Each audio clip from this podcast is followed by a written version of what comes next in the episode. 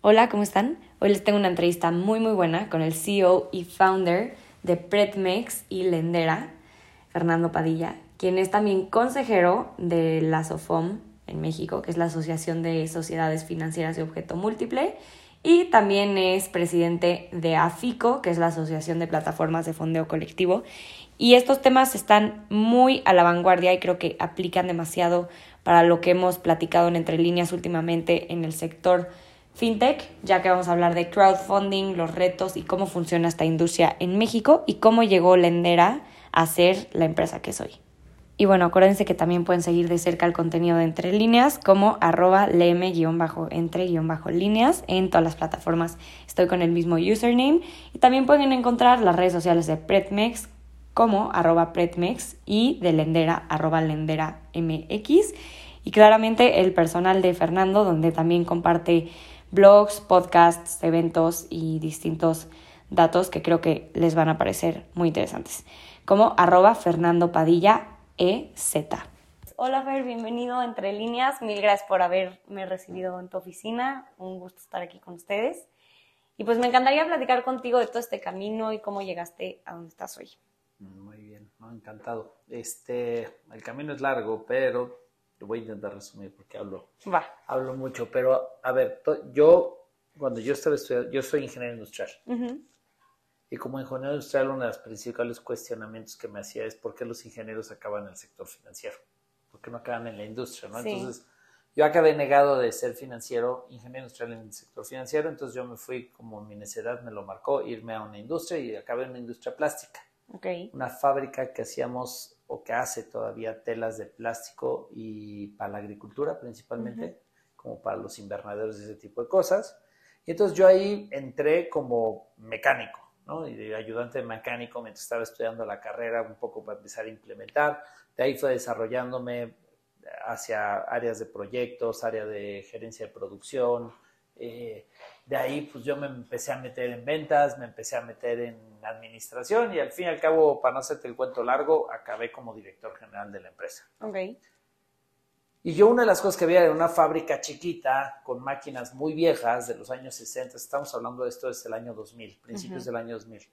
Y, este, y las máquinas que estaban eran de los años 60, una fábrica, de una fábrica española que ya ni existía en la humanidad, pero bueno, ahí estaban las máquinas con la ingeniería creativa de los mexicanos que hacían hasta con chicle hacer que las máquinas funcionaran. Las máquinas estaban funcionando y se producían estas telas y venían los clientes y compraban y los clientes querían más y más y más. Y estas máquinas pues tenían esa salvedad de que pues, también pues, ya eran lentas, ocupaban mucho espacio, eh, tenían sus, sus asegúnes de temas de calidad y entonces era muy complicado. Entonces yo en este proceso que fui creciendo en la empresa, conforme fui subiendo, pues yo me di cuenta, oye, pues no puede ser que sigamos teniendo máquinas viejas, ¿no? Cuando estamos en el siglo XX, el siglo XXI, año 2000, tecnología, o sea, no era la tecnología como es hoy, pero, pero la tecnología ya era el issue de todas las empresas. Claro. Entonces, oye, pues no, necesitamos tecnología. Y sí, efectivamente, era una combinación entre industria plástica e industria textil, y el principal cuello de botella era la parte de la industria textil. Y yo veía, yendo a las ferias, yendo a todos los eventos, yo veía que la industria textil había evolucionado. A ese año, eh, la, forma en que se mide la velocidad son pasadas por minuto. Y estas, de los, estas máquinas de los centros hacían como 60 a 120 pasadas por minuto. Y una, una máquina del sector textil del año 2000 hacía 1500 pasadas por minuto. Entonces, imagínate, una tela que se producía 1200 pasadas por minuto a una fábrica, que, una máquina que hacía 60, pues no hacía sentido. Y dije, ok, una máquina nueva de tecnología de punta está fuera del alcance de cualquier presupuesto, pero una de las cosas que descubrí es que la industria textil, en esta evolución de tecnología, pues la maquinaria vieja pues, no lo toma la, industria textil, ya es desecho. Y entonces yo como industria plástica textil, para mí decía, oye, pues los deshuesaderos de la basura de la industria textil es un área de oportunidad porque son máquinas que nadie quiere, pero para mí es 30 años de tecnología arriba de lo que tengo. Y entonces, bueno, eh, el chiste es de que logré hacer que con un millón de pesos podría comprar cinco máquinas del año de los 80s, 80s, 90s, finales de los 80s, principios de los 90, para sustituir mis máquinas de los años 60 Y eso me incrementaba 200% la productividad, me incrementaba el número de productos que podía vender y era un millón de pesos, ¿no? No era nada de dinero, no. era realmente nada. Como buen emprendedor, bueno, como buen empresario pyme, pues ahí está sobreviviendo, la caja nunca, nunca es suficiente. Este, entonces, medio que vivíamos estresados, yo sabía que no tenían dinero caja, los socios pues ya no, no tenían ganas de meterle capital.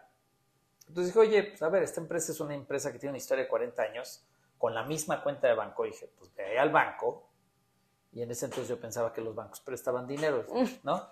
Pero bueno, fui al banco, pues dije, oye, tienen 40 años de información de la empresa, el flujo efectivo de 40 años debe servir de algo, ¿no? Indistintamente que los estados financieros tenían sus asegúnes y contador de, de banqueta que hacía la contabilidad, pero dije, pues ahí está la empresa, vendiendo, facturando, creciendo, está muy fácil conseguir un millón de pesos. Un millón de pesos representaba menos de un mes de venta de la empresa en ese entonces. Y entonces dije, pues voy a pedir. Armé el expediente. En esa, olvídate, no existía fintech, ¿no? O sea, era, trae tu carpeta, imprime la hoja 44 y hacíamos unas carpetotas enormes, las íbamos a entregar a la sucursal y ahí pues te esperabas a que Dios te dijera, ¿no? Y de repente después de un proceso como de seis meses te llegaba una cartita y decía lo lamentamos, no podemos ayudarle con su financiamiento. No le autorizamos, este, inténtelo más tarde. Gracias por ser Y no te daban razón, simplemente. No, no había ninguna explicación. O sea, los conocían. No había explicación. Pues en teoría me conocía, pero ¿quién era la sucursal? La fábrica estaba en Iztapalapa. Okay. Y me tocaba que me atendiera la sucursal de Ermita Iztapalapa. O sea, yo todo lo tenía que hacer con él. No podía ir a otro Bancomer. A ningún, era, ya dije la marca, pero es Bancomer. Yo tenía que ir al Bancomer y este y me tenía que atender el que estaba en turno de, las, de la sucursal de Ermita y Zapala, no podía ir a ningún otro lado. Entonces, pues bueno, el del TS pues era el encargado de la cuenta, pero tú crees que no conocía la fábrica, no me conocía a mí, no sabía quién era yo, obviamente lo que veía en los estados financieros que le entregaba y los 44 papeles que nos pidieron, y él no decidía nada, él lo mandaba a su corporativo al edificio en reforma y ahí alguien seguramente lo revisaba, revisaba y... y decía sí, no, y pues a mí me llegaba el no.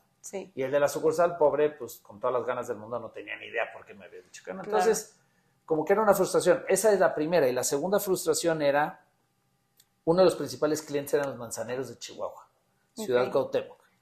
Y uno de los temas del ciclo de la manzana es que pues, es, un, es un producto eh, de temporal que solo se produce una vez al año, se produce, se vende y, y luego los árboles invernan y luego vuelven a producir y se produce una vez al año. Entonces, las mallas servían para proteger a los manzanos del granizo. Entonces, me compraban cuando la manzana estaba creciendo.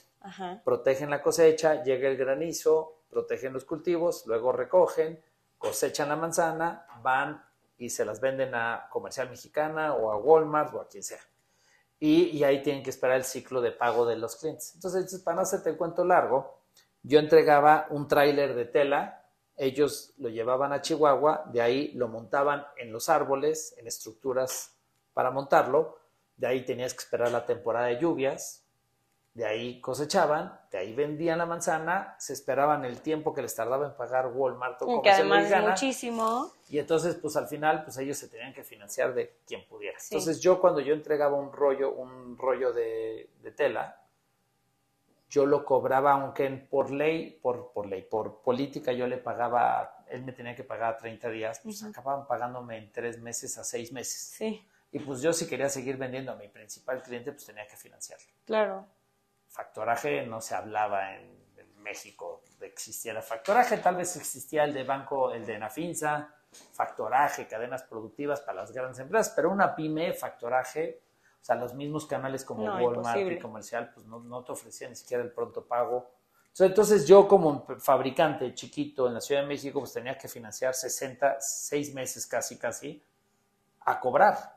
Y lo, que financiaba de la caja. Entonces, la caja de la empresa estaba con los dedos en la puerta. O sea, estornudaba un cliente y no pagaba la nómina, no podía invertir en máquinas, el banco no me autorizaba. Entonces, yo estaba frustrado financieramente. El negocio iba bien, íbamos produciendo las máquinas, había tecnología, había buenos obreros, había, había mercado, este, pero pues yo me sentía frustrado, como emprendedor no podía hacer. Entonces un día leyendo el periódico veo eh, en 2006, veo, no, 2005 veo en el periódico una noticia sobre un nuevo modelo de empresas que se iban a crear para ayudar a mejorar la inclusión financiera en el país, Ok. con un enfoque de poder atender a la gente que vivía en lugares donde no había bancos, ¿no? O sea, Ok. este tema de microcréditos para las zonas rurales en México, Sí. que habían muchas poblaciones donde no habían sucursales bancarias y esa pobre gente estaba desamparada y desatendida del sistema financiero. Y yo era un empresario de una pyme en la Ciudad de México, con una cuenta de banco de 40 años, con una empresa que vendía 15, 20 millones de pesos, y tampoco me atendía el banco. Sí. Entonces dije, oye, a ver, esto, esto no es solamente para las señoras de los pueblos que están abandonados y que no hay instalación bancaria. Yo estando en la ciudad más importante del país, con cuentas de banco, con facturas, con ingresos, con impuestos, Sí. nadie me ve a mí. Entonces como que ahí se fue el clic de decir, yo tengo que resolver mi problema creándome la solución. Y era un modelo que se llaman, son las SOFOMES, las sociedades Sí. financieras de objeto múltiple. Dije, oye, lo que hacían las SOFOMES era pues, que antes de las SOFOMES, en teoría, para poder ser una empresa del sistema financiero, tenías que pasar un proceso regulatorio, era complicado, pocos podían jugar ese juego. Las SOFOMES lo que hacían es que cualquiera puede ser emprendedor del sector financiero si se enfocaban a prestar dinero. Entonces dije, oye, pues yo sé que yo tengo ese dolor y sé que muchos empresarios pyme con los que me llevaba en Iztapalapa, todos nos quejamos de que el banco no nos entendía, no nos financiaba y que la caja siempre estábamos financiando todo con la caja, ¿no? Entonces, cuando yo veo Sofomes, yo no sabía ni cómo lo iba a hacer, no era financiero, no tenía dinero, pero yo sabía que había un dolor enorme que era que nadie voltea a ver a los empresarios pyme del país, ¿no? Ya ni se diga a los emprendedores. Y entonces ahí fue en 2006 que decidí, pues voy a hacer una Sofom. ¿Para atender a quién? A los Fernandos que nadie entiende desde la perspectiva es yo necesito un banquero o un financiero que venga, que venga a la empresa, que entiendan que voy a usar el dinero, que le explique cómo una máquina, ese millón de pesos está 100% seguro porque ya tengo vendido todo y si me lograban entender eso, pues seguramente me iban a poder financiar y, y de una manera segura porque estaban las máquinas de respaldo. Sí. Ya ni se diga, oye, si yo le vendo al manzanero de Chihuahua que llevo trabajando con él 20 años, que me ha pagado todos los años, nada más que por el ciclo del dinero, pues tengo que financiar seis meses, seguramente consigo a alguien que me financie, sabiendo que esa cuenta por cobrar ha llegado 20 años seguidos. Claro. Pero yo necesitaba el financiero que me entendiera. Y como no encontré el mundo del financiero que me dije, yo voy a convertirme en el financiero que entienda a los Fernández. Y entonces ahí decido emprender eh, Predmex, pero en ese momento pues no era financiero y no tenía dinero y la materia prima de una financiera es dinero. Claro. Entonces yo estaba estudiando la maestría ahí en el TEC de Monterrey y este uno de mis amigos de la maestría era financiero, del mundo de brokers y vende acciones, compra acciones y Sí, sí, sí. bursátil. Y le platico la idea y él me dice, justo nosotros estamos viendo abrir una Sofom también de nosotros. ¿Por qué? Porque lo que eran las Sofomes en Brasil. Resulta que una que había crecido mucho en Brasil, que es el mercado está mucho más avanzado que nosotros financieramente hablando, los había contratados a ellos como despacho para colocar, iban a sacar una bursatilización pública, un, un Sí. bono, un bono público en Brasil, y estaban buscando inversionistas en México y habían contratado a la empresa donde trabajaba mi amigo de la maestría, los habían contratado para vender el bono en inversionistas mexicanos y ellos que se dedicaban a vender cosas bursátiles, el chiste que les dieron un mandato de, oye, hoy vende, vamos a salir con el mandato de esta empresa financiera en Brasil que se dedica a dar créditos a la gente no atendida por los bancos en Brasil. Y el chiste de que les dieron un mandato, y te voy a inventar el número, les dieron un mandato de vender 80 mil dólares y vendieron mil millones de dólares en Wow. un día. De que empezaron a mandarle las propuestas el- de la inversión a inversionistas mexicanos y todo el mundo dijo yo, yo, yo, yo, yo, yo, yo, yo, yo. Y el chiste es de que lograron llenar el ticket y lo sobrepasaron 10x Wow. en un día. Y entonces lo que ellos desde el mundo bursátil se dieron cuenta es, oye, el mundo de inversionistas, el dinero inteligente está buscando este tipo de negocios que están atendiendo lo que el tradicional no atiende. ¿no? Es el nacimiento del mundo fintech y el sector financiero no bancario en el mundo, pero en México era cuando estaban haciendo. Claro. Entonces, queremos hacer eso, entonces ahí nos unimos, dije, oye, yo conozco el dolor del empresario, ustedes conocen el- el- la necesidad del inversionista, conectemos, ayúdenme a conseguir financiamiento. Y ahí nace Predmex en 2007, Ok. enfocándonos a resolver los dolores de los Fernandos, de los emprendedores Sí. y empresarios desde la perspectiva, voy a entenderte y luego ver cómo si te puedo ir. O sea, la promesa era cómo si se puede. Ok. Porque lo que estábamos viendo es que el sistema financiero creció o ha crecido como cadenero, cadenero de antro de moda, ¿no? Sí. Es, este, tú si entras, tú no entras, tú si entras, por como vean tú, o sea, Sí. como cadenero de antro es como te ven, el banco es como ve tus estados financieros, sin dedicarle tiempo a entender el negocio, al empresario, Claro. el riesgo. Y lo que nosotros creíamos y lo que yo creí desde que inicié Predmex es que si tú le dedicas tiempo a entender al emprendedor y al empresario, siempre vas a encontrar una forma de, de sí encontrar cómo financiarlo de una manera segura. Porque no se trata de prestar por prestar, se trata de encontrar una forma segura para que el dinero regrese. Y entonces nace Predmex en el cómo sí y empezamos a atender pymes y empezamos a encontrar pues, ese match donde los empresarios llegaban desesperados de que el banco no me entiende, el banco solo quiere mi casa de garantía, el banco no me financia, el cliente se tarda mucho en pagarme. Todos esos dolores que yo vivía, pues resultó que todo el mundo los vive en un país de 99% de pymes. Sí, no, porque es justo la mayoría del país.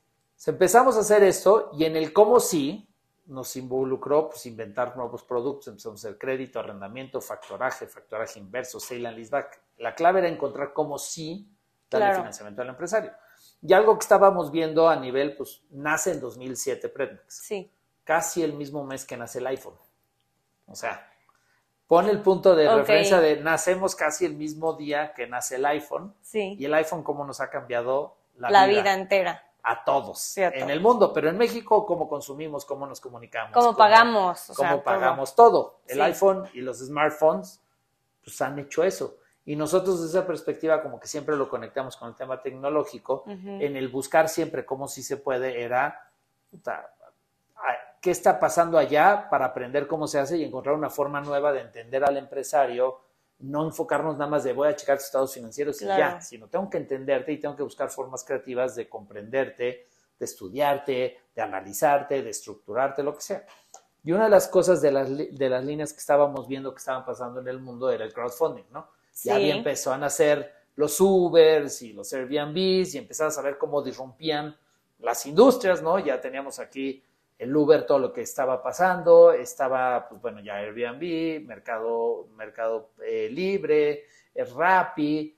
Tú sabes bien cómo todas estaban disrumpiendo y cuál era el jugador tipo Uber del sector Exacto. financiero, son los crowdfundings, ¿no? Sí. que quitaban al banco o a la financiera de en medio y conectaba el dinero con la necesidad. ¿no? Sí. Entonces, en el cómo sí encontrar, pues dije, tenemos que crear un crowdfunding, tenemos que hacer un crowdfunding en México porque hay una oportunidad. La necesidad sigue estando y a pesar de que llevo 16 años, te puedo decir que la necesidad del empresario, de alguien que lo comprenda para financiarlo, sigue siendo enorme. Y realmente la industria de crowdfunding, o sea, en el sector fintech es muy nueva.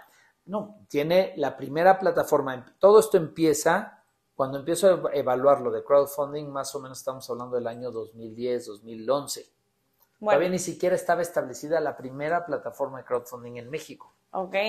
Pero yo ya traía, yo ya estaba viendo lo que estaba pasando en Estados Unidos, en Europa. Inclusive en 2010, en 2011 nos acercamos con una de las más grandes de Estados Unidos y les, los buscamos, los contactamos, le dijimos, oye, está increíble lo que están haciendo, queremos ser ustedes en México. En México. Inclusive en las negociaciones llegamos a los dominios México y LATAM, Sí. estaban a nuestro nombre de esa empresa de crowdfunding muy grande en Estados Unidos.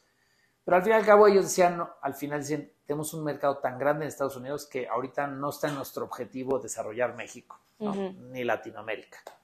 Y hoy en día todavía siguen ellos enfocados atendiendo el mercado de Estados no Unidos entraron. y creciendo exponencialmente, ¿no? Entonces, como que yo me quedé con el gusanito de cómo hacerlo. También no quería inventar el hilo negro. Dije, oye, pues ya está haciéndose en Europa y en Estados Unidos, ¿por qué inventarlo aquí en México, no? Entonces, ya que, me- que no logramos nada con los de Estados Unidos, busqué a una, principalmente una que se enfocaba a empresas en, Estado, en España. Los contacté, los estuve buscando para ofrecerles lo mismo. Oye, abramos lo- tu empresa en México, yo te la dirijo, yo te la opero, yo te la... Sí. Al fin y al cabo, después de varias pláticas, no logramos. Lo intentamos hacer con una empresa de Irlanda también, que empezó a instalarse en Guadalajara para hacer esto, para ver si hacíamos, aprovechar mi know-how de que ya conocíamos el sector Sí. financiero, pues conocía la necesidad del empresario. Proyectos, empresas que necesitaban. Y una de las cosas que veíamos en la SOFOM tienes, se dedica a prestar dinero, pero el dinero para recibir, el dinero que prestamos estás constantemente buscando fondeos con los bancos, Claro. con la banca de desarrollo, con inversionistas de riesgo, todo el tiempo estás buscando. Entonces siempre hay momentos que se aprieta la materia prima. Y una de las cosas que la SOFOM no puede captar del público general. Entonces, claro. Y por el otro lado, yo en todas mis relaciones que habíamos desarrollado en Predmex, pues yo veía que había mucha gente en la búsqueda de, darle financiamiento al empresario, pues estaba el otro lado del empresario, el empresario que estaba en el otro lado del problema. No, lo que yo tengo es un chorro de dinero en la caja, no sé qué hacer con ella, no, no sé dónde ponerlo, no lo puedo arriesgar, cómo lo invierto, no sé dónde invertirlo. En épocas donde los CETES, pues tal vez no están en las épocas de hoy, que son CETES baratos, entonces ¿dónde invierto mi dinero? Tengo exceso de liquidez. Entonces, por un lado, yo como Sofón veía un chorro de pymes que necesitaban financiamiento de nosotros, otros empresarios pyme que tenían mucha liquidez pero no sabían cómo invertirlo, pero yo no podía captar ese dinero porque la Sofom no podía.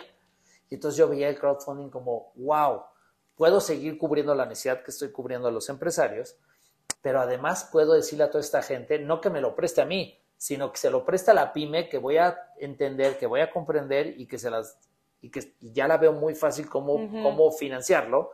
Y le voy a decir a la gente, pues que invierta. Y si tú te ponías a estudiar cómo está el dinero en cuentas de banco en México, en esta época estamos hablando 2005, veías, o sea, no me acuerdo exactamente, pero yo veía que había 300 billones de pesos estacionados en cuentas de cheques de personas físicas. Sin moverse.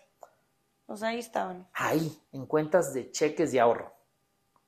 No invertidos en CETES, no invertidos en casas de bolsa, no invertido en nada, en cheques y, en, y en, cuentas de ahorro, donde las cuentas de cheque y ahorro en México no generan nada para el que pone el dinero. Es más, te cobran por tener el dinero en el banco. Entonces, oye, todo ese dinero que es de gente como tú y como yo, que tiene tal vez, no tiene no es rico que tiene millones de pesos en la cuenta. No, no, no, tiene mil, tiene cinco mil, tiene diez mil, tiene cien mil, tiene doscientos pesos. Eso es lo que juntan los 300 billones. Gente común y corriente que tiene un chorro de dinero ahí estacionado y que no tiene opciones de cómo invertirlo. Claro. ¿No? O sea, un dato es hoy en día, hoy inclusive hoy en día 2023, hay más latas de galletas con dinero que cuentas de banco. Wow. O sea, la gente todavía, la cultura hoy mexicana tiene más dinero abajo del colchón, en cochinitos, en latas. Total. Que invertido en casas de bolsa, en inversiones, inclusive en CETES directos. Porque ni siquiera existe la educación financiera ni la cultura. La gente, la, el pueblo participa en tandas. Sí. Como su método de ahorro. Sí.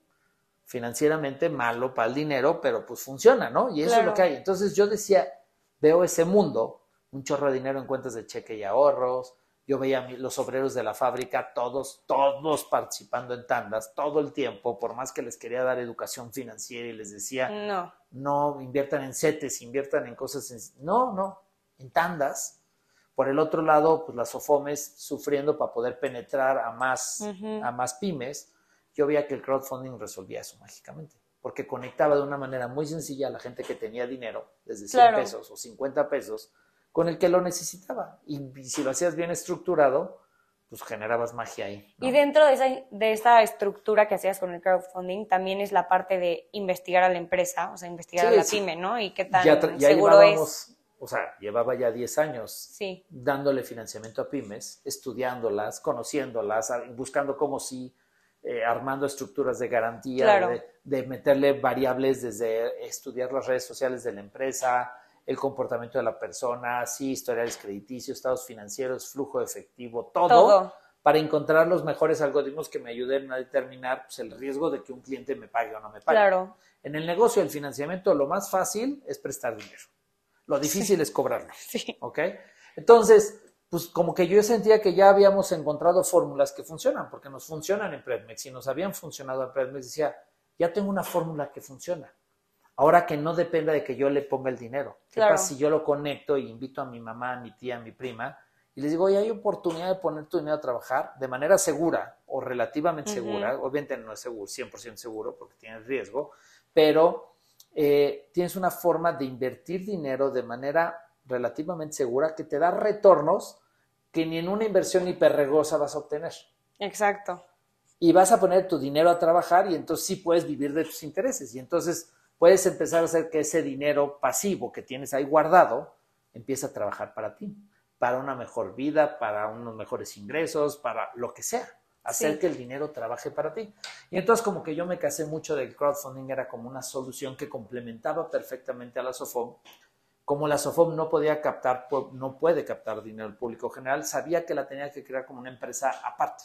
Hermana, utilizando los know-hows de Premex, pero tenía que ser una empresa totalmente separada para que pudiera estar separado perfectamente de dónde viene el dinero de cada canal de financiamiento. Entonces, en esta búsqueda, pues desde entonces yo estaba en el cómo sí, con estas necesidades dije, tengo que hacer un crowdfunding, tengo que hacer un crowdfunding, te dije, busqué Estados Unidos, España, con los de Irlanda, inclusive con una de las primeras plataformas que se establecen en México, yo le digo, oye, yo ya traigo 10 años de, bueno, en ese entonces llevaba como 6 años, 7 años de Predmex, oye, a ver, ya tengo dinero, tengo infraestructura, tengo know-how, ven a emprender tu crowdfunding conmigo.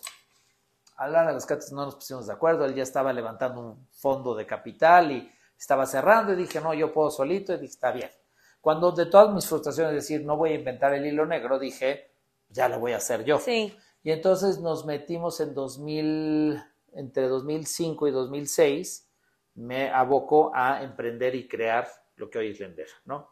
Una plataforma de crowdfunding enfocada a financiar empresarios, empresas, pymes.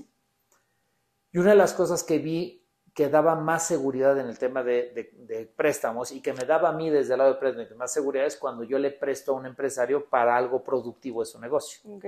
Y algo productivo de su negocio es cuando invierte en máquinas, porque sé que esa máquina es para que produzca más, para que venda más, para que reduzca sus costos, para que mejore la calidad, la flotilla de coches para que los vendedores vayan. Entonces yo veía que el activo está directamente relacionado a la productividad de la empresa.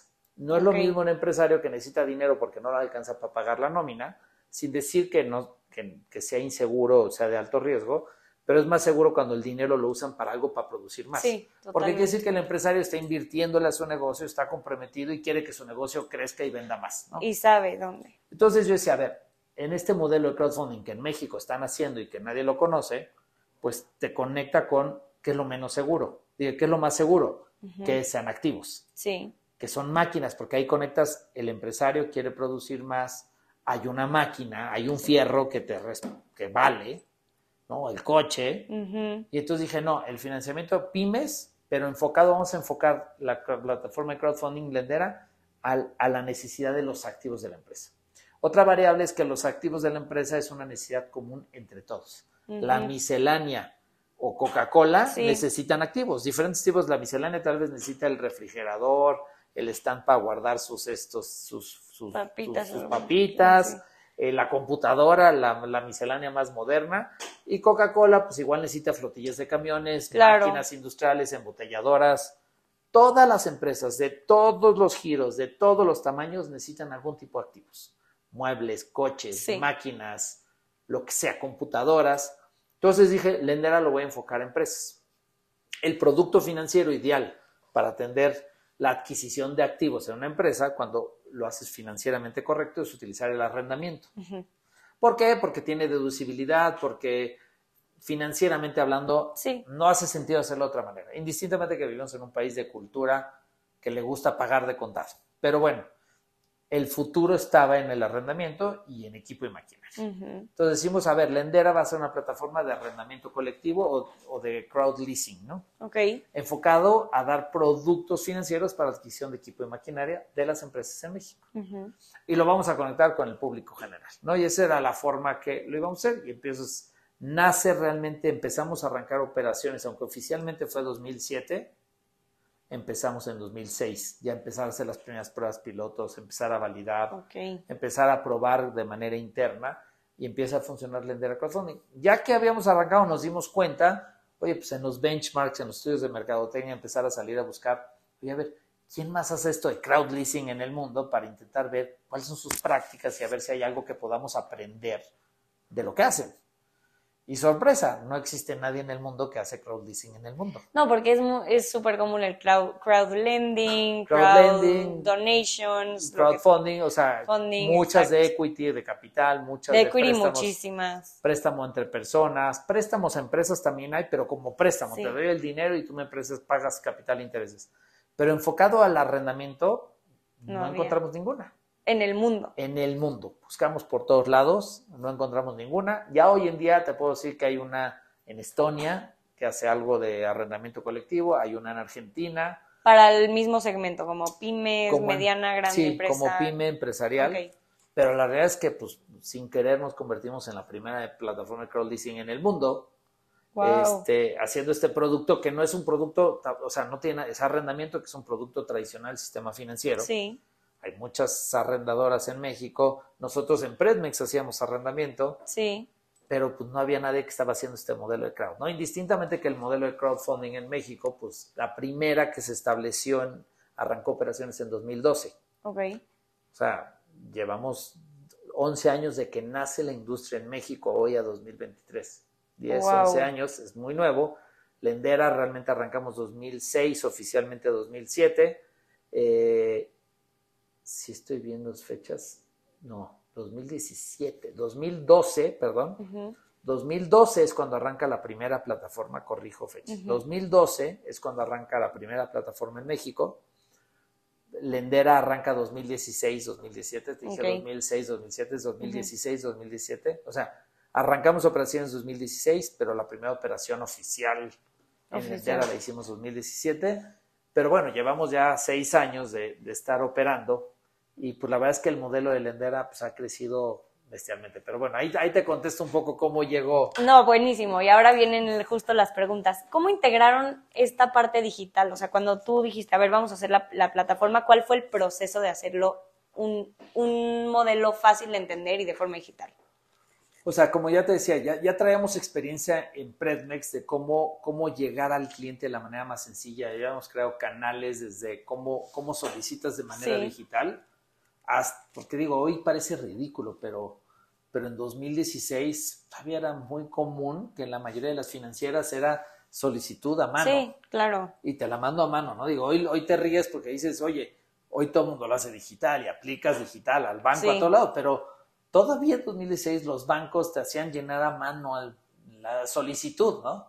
Entonces, bueno, ya, ya traíamos un poco de digitalización. Parte de la solicitud la conectábamos a varios de los procesos de análisis para poder cruzar información, meterle un poco de inteligencia artificial para empezar a leer correlaciones, encontrar riesgos. O sea, ya lo estábamos haciendo en Pretnex. Desde el punto de vista del solicitante, pues en Lender empezamos a hacer lo mismo. Empezamos a aplicar el mismo algoritmo mismo proceso digital, porque el empresario pyme o, emprendedor o empresario que le pide a un banco, le pide a Predmex o le pide a Lender es el mismo. Es el mismo. Entonces hacíamos el mismo proceso de conectarlo y de armar la solicitud. Hacemos un proceso bastante, y seguimos siendo un proceso bastante seguido para determinar a quién publicamos. Ya que decidimos a quién publicamos, lo publicamos y viene la parte nueva, que era desarrollar la comunidad de inversionistas. Claro gente común y corriente, porque sí traemos un canal de inversionistas institucionales que son otras OFOMES, arrendadoras, family office, fondos de inversión que invierten institucionalmente en Endera, pero la clave era desarrollar todo este mundo de gente común y corriente, esos 300 billones de pesos que están en cuentas de cheques, o el dinero que está en las tandas o en botes de galletas, ¿cómo los voy atrayendo para acá de una manera sencilla? Y entonces empezamos a hacer muchos programas de educación financiera, empezar a conectar, empezar a explicar, eh, para empezar a dar, y empieza una cultura de inversionista digital que no se había visto en la historia, porque en estos mismos años entra, eh, bueno, obviamente otras plataformas de crowdfunding, Bitso, eh, eh directos, exchanges, GBM Plus, las casas de bolsa algunas empiezan a sacar sus aplicaciones, entonces como que también empieza un boom de la inversión digital que entonces el inversionista digital que ya entró por un lado es curioso, porque una de las reglas de invertir es diversificar, y entonces empieza a conectar con, todas estas plataformas que están dando alternativas de, inversión. Entonces empezamos a conectar esos dos mundos, uno que ya dominábamos, que era el solicitante, y el, otro lado pues, que estábamos desarrollando, que era el del inversionista común y corriente, y ahí empezaron la gente, este boom que estaba pasando en todos lados, pues, se conecta con lo que estamos haciendo y el modelo de que inviertes en la máquina de una empresa, a la gente le gusta, porque estoy invirtiéndole sí en la máquina, pero estoy prestándole a una empresa a través de un contrato de renta de la máquina, que si la empresa me deja de pagar, pues tengo el coche o la máquina que la puedo vender y recuperar el dinero. Entonces le daba una forma muy fácil de que el inversionista entendiera cuál era su riesgo. A ver, estoy invirtiendo 100 pesos a un coche, que si dejan de pagar, pues ahí está el coche, lo pueden vender y el coche es muy fácil de vender. Exacto. A diferencia tal vez de las plataformas de bien raíz, de inmobiliarias, Justo te iba a preguntar que, eso. que también tienen el, el terreno como garantía, pero a ver, vende un terreno en una época de crisis, véndelo rápido. Un proyecto. se vuelve complicado. Sí, por supuesto. No quiere decir que no esté garantizado, pero, pero lo que vemos es que, le- que el equipo y maquinaria daba como algo muy fácil de entender para los inversionistas que hacía que se conectaran y empezaban a invertir. Y, y al, im- al empresario pyme lo que le empezamos a vender o a conectar es pues, también las redes sociales. Otra vez, estas fechas, lo que han crecido Claro. las redes sociales, crecen más redes sociales. Hoy quien no tenga redes sociales casi casi es un analfabeta del siglo XXI. Entonces, las redes sociales se basan en conectar, en contar historias y conectar con tu comunidad, con tu gente, con tus amigos. Y el crowdfunding lo que hace es conectar. Conectar y crear, porque entonces, ¿qué pasa con la gente que invierte en tu proyecto? Pues se vuelven seguidores de la marca. Están ahí viendo qué está ahí viendo qué pasando pasa. realmente. ¿Y qué pasa cuando los inversionistas son tus empleados? ¿Y qué pasa cuando son tus clientes? Y lo empezamos a vivir porque de repente es, salió de un cliente, ¿no? Sacamos un restaurante que iba a cambiar todos sus refrigeradores. Y entonces nos pidieron permiso de que si podían invitar a sus comensales, o sea, a los clientes del restaurante, podían invitarlos a invertir en su oportunidad. Entonces dijimos, adelante. Y lo que hacían estos del restaurante es que en el ticket, cuando pagaban la cuenta, le daban un ticket de, oye, invierte, estamos en Lendera, vamos a cambiar todos los refrigeradores. Eh, Qué si buena idea. Si inviertes con nosotros, tienes 10% de descuento en tu próximo consumo. Qué buena idea. Entonces, ¿qué es lo que hizo el restaurante? Generó consumidores fieles. Claro. Porque esos iban a regresar otra vez a consumir por hacer su descuento de 10%.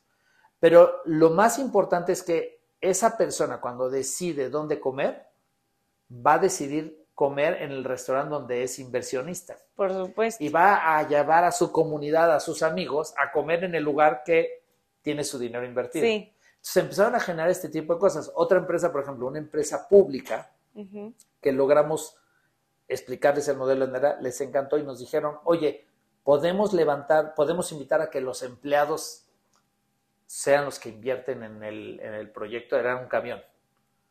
Pues sí, era una empresa de 6 mil empleados. Dice, la verdad es que el producto financiero, pues está bueno, está malo, pero la verdad es que nosotros levantamos dinero en bursátil, en la bolsa, o sea, alzamos la mano y todos los bancos nos quieren prestar dinero, pero lo que nadie nos ofrece es que los empleados inviertan en nosotros. Que es como un poco un sentido equity darle a tus empleados, ¿no? Exactamente, pero a diferencia de equity, me estoy metiendo a ser socio de Claro. la empresa, es, a ver, este camión que vamos a comprar que cuesta un millón de pesos, señores empleados, ¿quién quiere invertir? Pueden invertir desde 100 pesos. No, y multiplícale también como inversionista, o sea, tú siendo empleado y ahora eres inversionista, las ganas de que funcione el proyecto, Ah, ¿no? Esa es la magia que se logró. El Sí. 60% del camión se levantó en los propios empleados de la empresa. Y muchos de esos empleados iban a interactuar con el camión. Primero, uno, muchos empleados cambió el chip de yo soy empleado de esta empresa a Claro. yo soy empleado e inversionista. Sí, Ya lo que paga este, esta empresa por el de renta de camión, a mí me salpica. sí, Entonces yo me vuelvo empleado inversionista. Dos, eh, hijo, me toca manejar el camión. ¿Cómo, ¿Cómo es uno cuando eres dueño de algo a cuando eres... cuando totalmente, sí. ¿Qué cuidas mejor, tu coche, el que tú tienes o el que rentas en, cuando viajas? No, pues Eh, el cuando tuyo, rentas, cuando viajas, medio que eres más, más alivianado con los hoyos, los topes. Como dicen, pasas un hoyo y si no es tu coche, el mejor coche es el prestado, El pero prestado, es el tuyo, Ahora imagínate el empleado que metió 100 pesos al camión. sí, y le tocó manejar el camión. Le cambia la psicología del empleado y entonces es lo que empezamos a ver magia del Lendera que Claro. lograba. Entonces al empresario que logra ver eso, pues sí, la tasa de interés, el costo del dinero es siempre es importante, pero este tipo de relaciones que se generan gracias a esta conexión, pues que así funciona, porque el banco Sí. no te presta su dinero, el banco presta el dinero de la gente que tiene estación en sus cuentas de por ahorro cheques. supuesto. Al fin y al cabo es lo mismo. Nada más que lo estás haciendo consciente y le estás dando a ganar porque lo que paga la empresa pues se va al inversionista. Lendera solamente funciona como Uber y conecta. Claro. Y ahí es donde se hace magia, ¿no? Y ahí se vuelve divertidísimo y nos tiene emocionados y pues ahí va creciendo bastante rápido. No, está padrísima la idea. Y bueno, a ver, tú ya tenías experiencia con Predmex en la parte como de regulación en México. Entonces, ahora quiero meterme en ese tema. Sí. ¿Qué tan difícil fue la creación de, del crowdfunding en términos de regulación del país? O sea, Fácil y difícil. Fácil porque ya traemos experiencia, venimos de un sector, las OFOMES cuando nacen, nacieron no reguladas. o prácticamente era casi nula la regulación. Eso hizo que el mundo de las OFOMES creciera desordenadamente, que hubiera muchas cosas malas en el mundo de SOFOMES. Y llegó una, ya que estábamos operando, de repente llegó una regulación que fue dura para ese momento de las SOFOMES, tronó a muchas SOFOMES, muchas no pudieron, pero vivimos ese proceso y entendimos la importancia de una regulación. Ok. Que sí, hay ciertos sectores, hay ciertas industrias que necesitan una supervisión porque se pueden salir de control. Sí, por supuesto.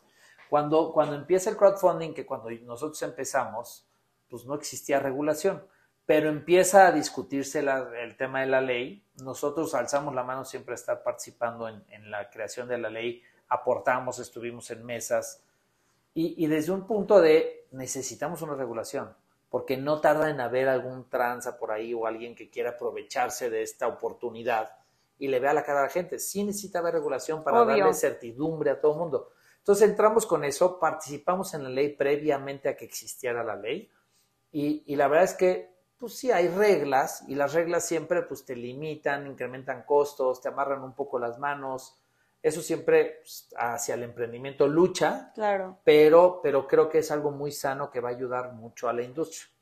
Y eso fue relativamente fácil, ¿no? Para nosotros que ya hemos vivido eso, te puedo sí, ya llevaban un camino. Contra mis colegas que nacieron desde el lado de emprendimiento y resuelve el problema y de repente les cayó una autoridad que los quiere amarrar las manos, pues para muchos emprendedores sí fue doloroso. Sí. Para nosotros no tanto, porque aunque la, obviamente la regulación de un crowdfunding es mucho más dura que la de una SOFOM, pues medio que entendíamos cómo funcionaba la autoridad y qué es lo que teníamos que proteger y por qué se quiere proteger y por qué se quiere regular y lo entendíamos y nos gustaba y fuimos muy pro eso. Y las redes fue muy bueno. Esa fue la parte fácil y hoy es la parte fácil. Está la chuda, cuesta dinero y genera mucho trabajo, pero, pero al mismo tiempo genera certidumbre para que nuestro negocio siga prosperando, para que inversionistas quieran entrar. Da mucho, mucho valor. Lo que, lo, que, lo que ha sido complicado es que todo el proceso de cambio de gobierno, la ley nació con el gobierno anterior, el gobierno actual movió, todos los cambios en la política generaron cambios de gente y entonces ha sido doloroso porque procesos que tal vez ya estaban muy entendidos por la autoridad, hubo cambios en el personal, gente que llegó a aprender desde cero algo que ya estaba construido y eso pues frenó mucho los tiempos. Y algo que debería haber funcionado más rápido, pues está siendo más lento. Luego, más allá del cambio de la gente, gente nueva que pues, en lo que es la curva de aprendizaje van agarrando, van entendiendo, pues eso se va sacando, pues llega el COVID, que todos esos procesos de autorización frenaron el proceso de autorizaciones y eso inhibió un poco el crecimiento del sector.